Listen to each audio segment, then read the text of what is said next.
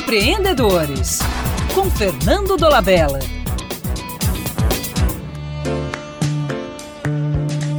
A ética do emprego foi necessária para impedir que trabalhadores fossem submetidos a condições precárias de trabalho.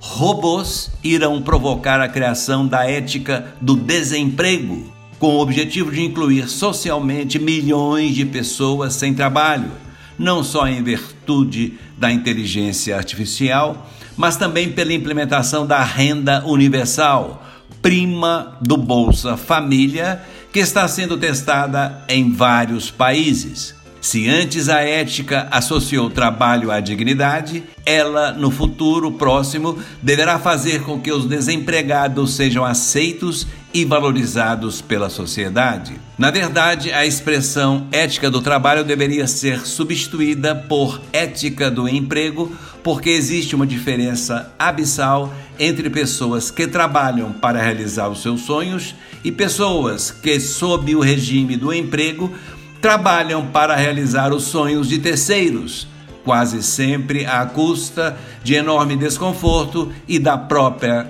felicidade. Muitos estão motivados a perseguir os seus sonhos e talentos, não importa o esforço necessário.